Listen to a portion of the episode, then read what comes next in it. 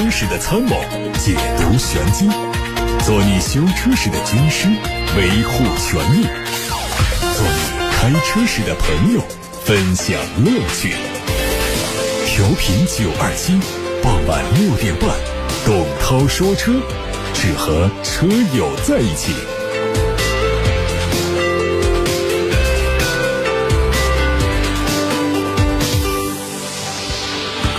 各位好，我是董涛，欢迎听董涛说车节目的直播。欢迎大家把选车用车的问题、把汽车消费维权的投诉都发过来。热线电话八六八六六六六六，开通留言功能，还有董涛说车的微信公众号也可以留言看新闻。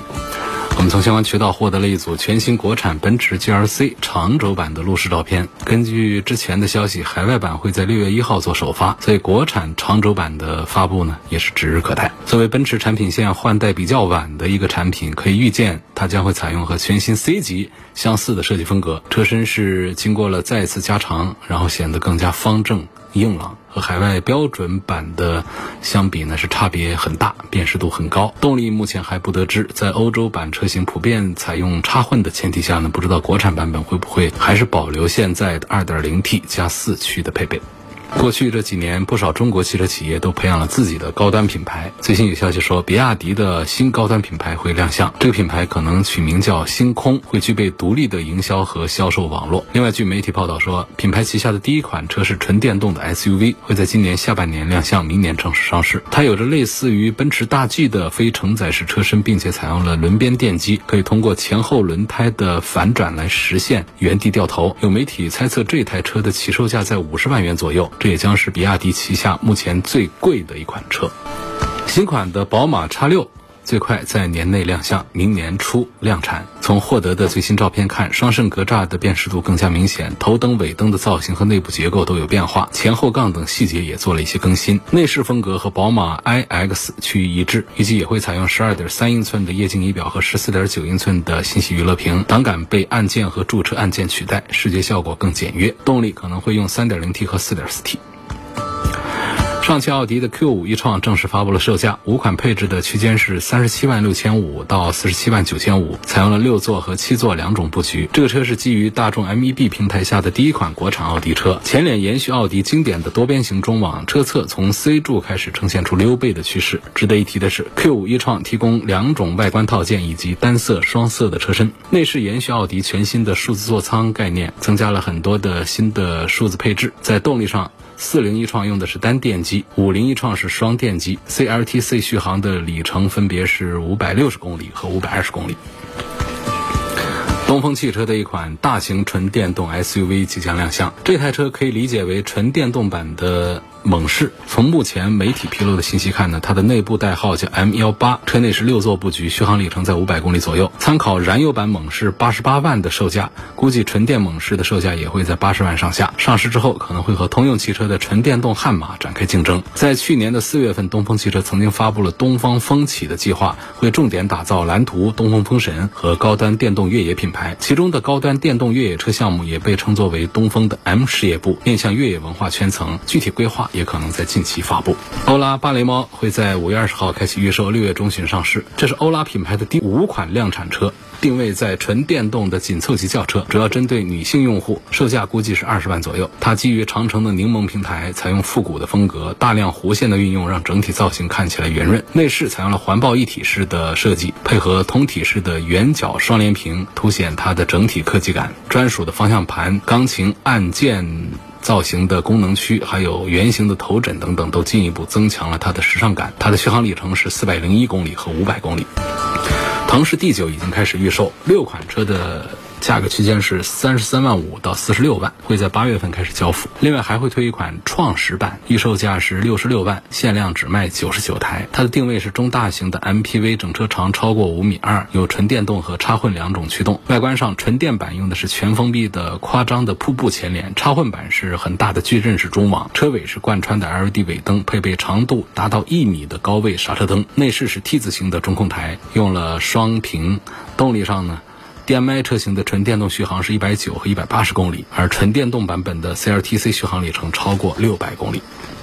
星途揽月的五座探享版上市，官价是十七万九千九和十八万九千九。全新的直瀑式的中网和目前在售的七座版有明显的差异。内饰在七座版的基础上换上了全新的电子档杆，中控台还融进了金属拉丝的装饰板，这也是和七座版最大的不同。动力用的是二点零 T 的高功率发动机，配的是七速的湿式双离合变速器。荣威旗下的全新紧凑级的 SUV 龙猫会在五月二十号上市。它虽然和 RX 五属于同级别，但是定位低于 RX 五，外观设计也更加激进。从官图看，前脸是全新款的无边界的中网，内部是散射状的点阵元素，视觉效果是非常有张力。双色车身、悬浮的车顶、大尺寸的熏黑尾灯，内饰提供了摩卡黑、梦幻灰两种风格。动力是一套由1.5升发动机和电动机组成的系统。最后看吉利，有媒体曝光了一组疑似吉利全新 SUV 的路试照片，内部代号叫做 FX 幺幺，它的定位应该是紧凑级的 SUV。媒体猜测说，应该是吉利博越的继任者，会在明年正式推出。因为路试车覆盖了近乎两层的伪装，所以只能看到整体造型相比现款的博越要更加圆润。后风挡的倾斜角度很大，营造出小的溜背造型。尾灯的位置设计的很高。从网上已经曝光的内饰照片看呢，中控台上有竖置的大屏，方向盘上有 C。M A 的字样表明它会基于全新的架构打造。各位刚才听到的是汽车资讯，现在开始回答大家的选车用车问题。来自微信的后台有个朋友说，我想给老婆换一辆纯电动的轿车，二十五万以上，到底是买什么？二十五万以上的预算啊，首选的我觉得多数朋友应该都支持，还是特斯拉的 Model 3。纯电动车还是作为第一个选项来，第二个选项呢，就是咱们自主品牌比亚迪。比亚迪是我们自主品牌里面做纯电动做的最好的。像这个汉呢，之前的市场反馈也都还不错。不过呢，我倒是推荐这位朋友可以往后再看一看，因为马上就有比亚迪的另外一款产品，也是这样一个价位的，叫海豹。这个海豹啊，它从底盘呐，从各个方面，相对于汉来说都有升级，都有改良，车应该是很值得期待的。但是期待归期待啊，就。就是还没有上，我们现在只是看到的厂家发到我们邮箱里的数据啊，各种图片的这种资料，看起来觉得是挺不错。那等到这个车上了之后，我们再做分析。只是从现在的资料来讲的话呢，我觉得是值得期待，看一下，看到时候出来到底是怎样。这是给这位朋友的一个回复。另外一个网友他的这个问题呢，好像我之前是见到过的，他叫戏中人，说上个月买了一辆凯美瑞，车速一直没有超过八十公里，意思是一直开得很慢，加上自己以前。没开过车，到五百公里的时候呢，发现车子会向左边跑偏。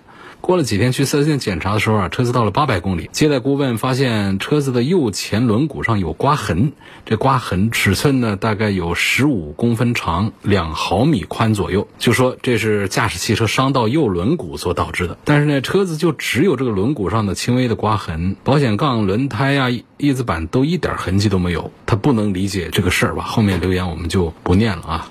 他说提车之前在四 S 店门口发现有一辆车的车轮一直没回正，提车时候发现就是我这辆车，这个都没关系，车轮子不回正也不至于导致就。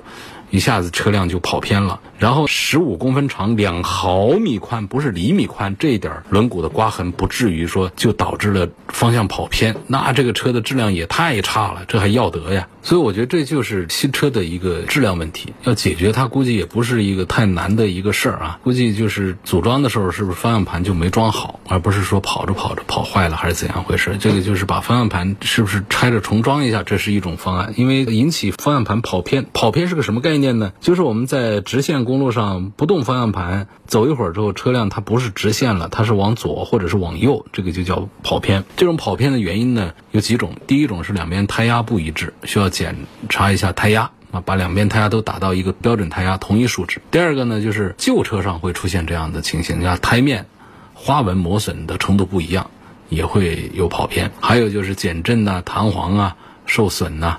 还有其他的悬挂的受损呐、移位啊，还有横向拉杆的这个调节啊等等，包括四轮定位的调节啊，这种一般出现的就是在旧车上跑个几万公里之后出现这种情况，哪有说是新车因为这些原因导致呢？我觉得可能性不是太大。好，总之呢，就给你一个明确说法，就是四 S 店门前你发现那个车的车轮子没回正，它不至于说导致跑偏。第二个，你那个两毫米宽的那一点刮痕，不至于导致就。让底盘就出现受损，就导致方向跑偏，所以这个就是质量的一个问题，装配时候的一个问题，把它调整一下试试看。有位网友说：“感谢涛哥给我们粉丝搭建了一个粉丝间的互动平台，这就是说，昨天下午啊，建了一个董涛说车的粉丝群。这粉丝群呢，一下午瞬间就四个群就加满了。它是三群的。他说：“我们三群呢发起了一个互动讨论，想听听涛哥意见。话题是家里有一辆油车，需要再买一台十五万左右的代步工具，纯市区通勤呢，每个月的公里数呢就在两千公里左右，有固定的地下车位，不限车型，不限品牌，不论油电，只论经济性和省心。问给推荐一个什么车？只论经济性，就是它燃油经济性和售后维修方面要便宜，要省事儿。”作为家庭的第二台车来用，这个不难办，你就在这个日系三大品牌里面来挑一款，就可以解决这个问题。因为第二台车大概率的你也不会要求它有多大的空间呐，作为家里的第二个成员开车的时候的一种补充来用。那么在三个品牌当中呢？像卡罗拉和轩逸呢，其实这个预算呢，你都没必要花到十五万，因为卡罗拉和轩逸相对讲呢，轩逸卖的最好，他们的预算呢，其实没必要说花到十五万来买他们的高配顶配去，这个没必要，你花个十万块钱买他们这轩逸、卡罗拉这些都行了。还有一个本田家的呢，这个车卖的贵一点，就是思域，思域你可以买到它的一个中高配，大概就是十五万这么一个预算，这是我的第一个推荐。另外呢，就是现在啊，我们有一些 B 级车，刚才。提的这个其实都是 A 级车，有一些 B 级车实际也就卖这么一个价位了。那作为家庭第二台车呢，并不要求太大。你比方说像福特，福特上了一个新蒙迪欧。这家伙呢，他就干到了一个十五万九千八的一个起售价，这就是你这个预算的。但是呢，那个十五万九千八看起来价格便宜，但是配置也实在是太素了。作为一个 B 级车，素的是一塌糊涂，然后也没必要说第二台车整个那么大的一个 B 级车。所以他这个推荐呢，我也不是太热衷推荐给这位朋友的需求。那么还有一个车，我不得不打一个广告了，就是电台定制版的 FM 版的凡尔赛，这车的价位就是十五万多。那么这个车呢，也没有像蒙迪欧那么大，但是它仍然是属于 B 级车，车内的空间也还是可以，只是车整个的长度不像那蒙迪欧做成四米九几的这么一个。另外呢，它从经济性各方面也都行，1.6T 的发动机也比较节油，质量稳定性呢，FM 定制版对质量方面强调更高一些。各项配置，如果是电台定制版的话呢，为大家筛选过一遍，无用的配置不要，有用的好一点的配置给加上，做的一个 FM 版的一个凡尔赛。我觉得作为家庭第二台车，倒是可以看看这个，它不是一个简单的轿车。因为它比轿车的底盘明显要高一些，但你说它是不是一个笨重的 SUV 呢？它也不是，它的车顶呢又比 SUV 要低一些，做的是那种两厢的溜背跨界风格的那种混合型的这种车型。说混合的是不是不好看？也不是，它混合从侧面看还特别漂亮，与众不同，停在那儿还是挺打眼的。就是这么一个十五六万价格，电台定制版是十六万三千七。我觉得跟这个预算也差不多，所以推荐给董涛说车粉丝群三群的参与互动讨论的朋友们，可以参考看一看这个车啊。我不知道我在广播里这样回答，我们三群粉丝们是不是在听节目？下节目之后，我到三群的粉丝里面跟大家用语音、用文字说话去。电台定制版的凡尔赛怎么买？刚才有朋友听到了就问过来了，打八六八六六六六六，这是电台的呼叫中心。打到这个电话有坐席员接待记录，然后就会有我们电台的工作人员来跟进，来对接你的看车啊、试驾呀、购买试乘试驾车辆的展示，都是在电台门前。电台在哪儿？在汉口解放大道，在武广对面，在中山公园旁边这个老的省广播大院的门前，这儿有一个福莫咖啡，电台自己办的一个咖啡店。这个咖啡店的门前就摆着几台电台定制版的凡尔赛。这有一个故障问题在问海纳百川，这位网友问。我买的星途追风，驾驶过程中，比如快到红绿灯的时候呢，减速啊，它会有冲的感觉。前两天我车停路边一天，车辆打不着火，没办法叫了保险。打火之后呢，车辆竟然加油不走，最高加大到两千五百转。后面过了一小时回来开启又可以了，但是发动机灯亮了，这是个什么原因？这应该是变速器的一个故障现象啊，这个应该不是一个发动机的问题，我觉得更像是一个变速器的问题。但是你又说到了一个车辆打不着火的这么一个问题，打不着火呢，它是电瓶亏电。漏电还是发动机的问题，所以这个还是到店检查吧。通过这个文字的描述，我也不能判断到底是哪儿出了毛病。有个网友问到：阿尔法罗密欧的朱丽叶这个车怎么样？跟新款的宝马三系比起来，更看重驾驶感受，包括后续改装的可玩性，不考虑钱的问题，不考虑维修保养的问题。那你如果不考虑这两个问题的话，买吧，支持。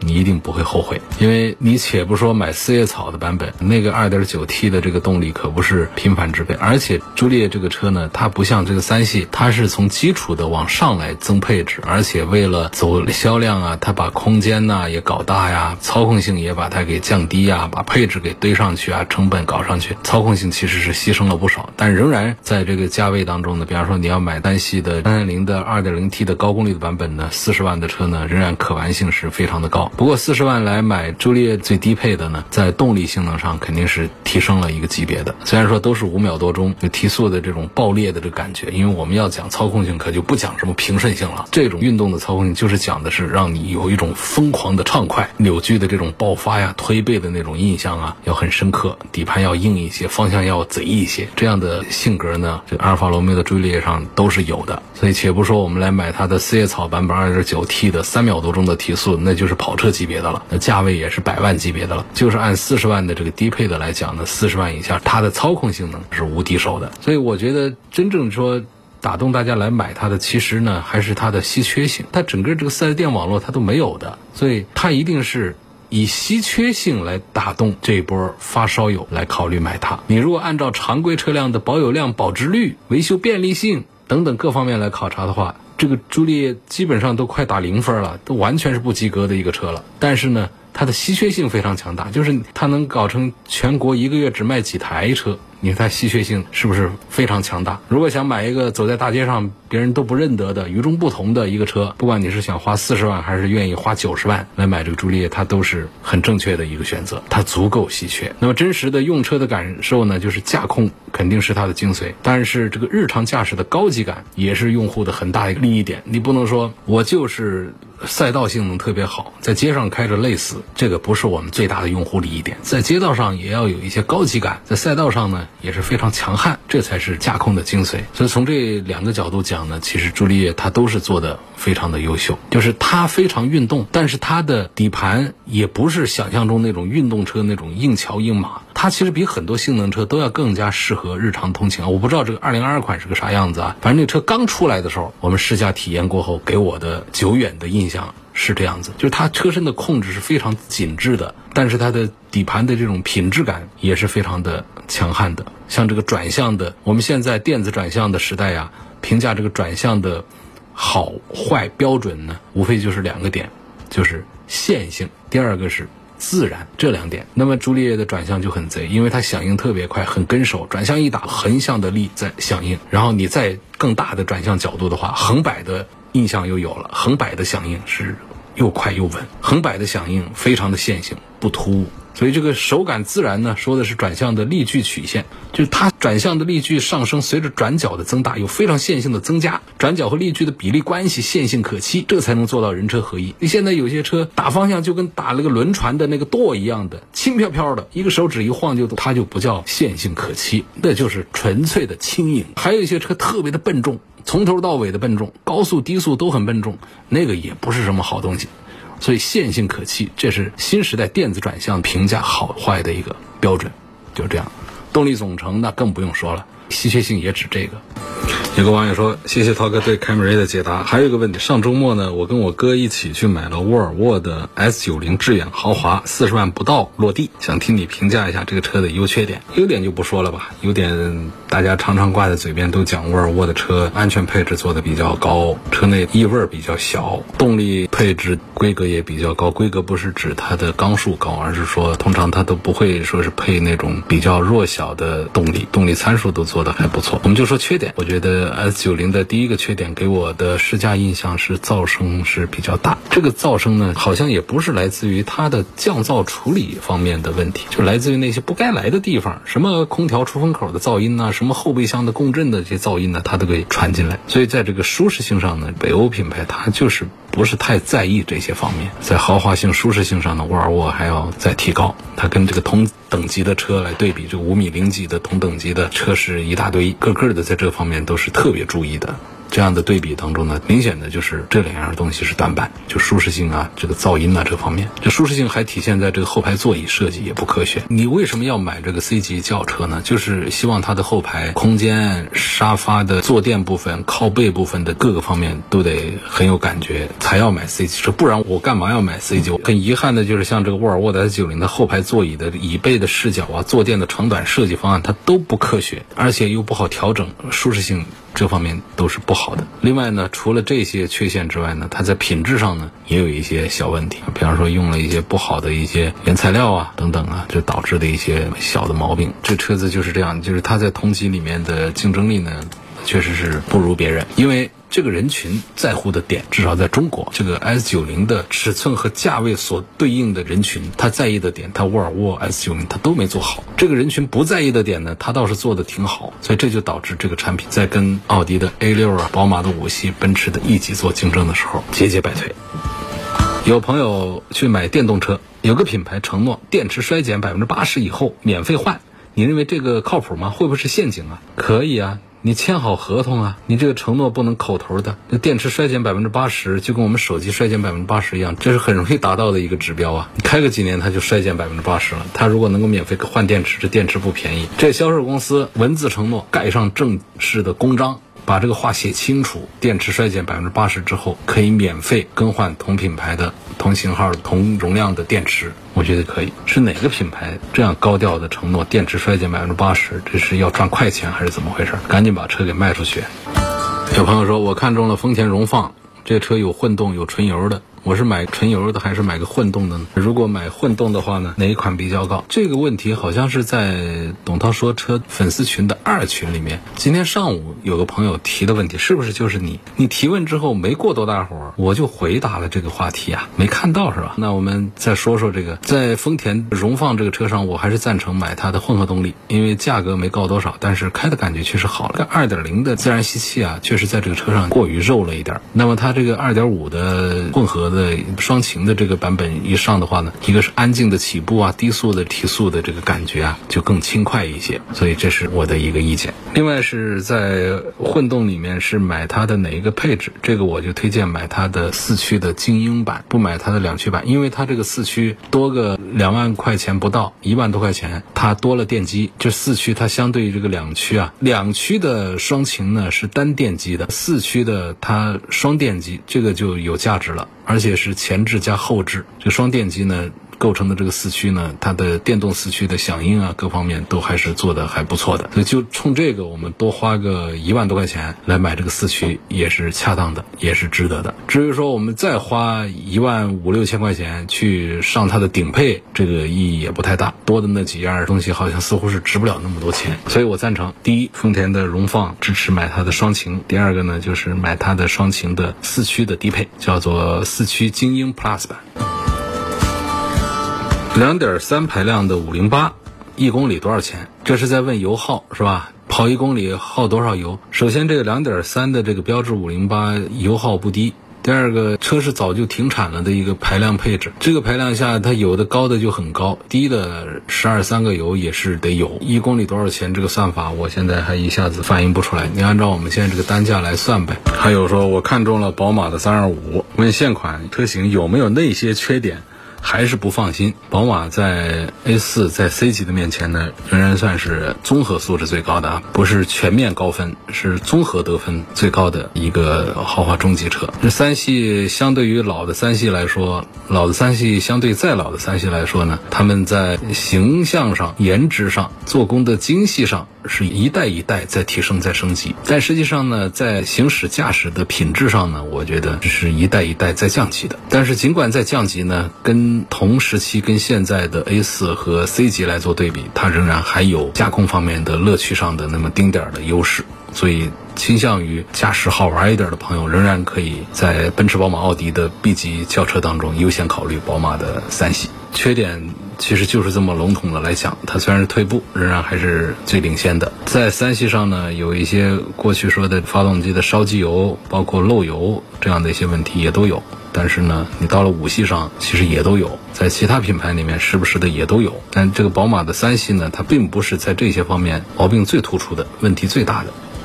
好，董涛说车今天就回答到这儿，感谢各位收听和参与。错过收听的，欢迎通过董涛说车的全媒平台找到我。他们广泛的入驻在微信公众号、微博、蜻蜓、喜马拉雅、九头鸟车架号、易车号、微信小程序、梧桐车话等等平台上。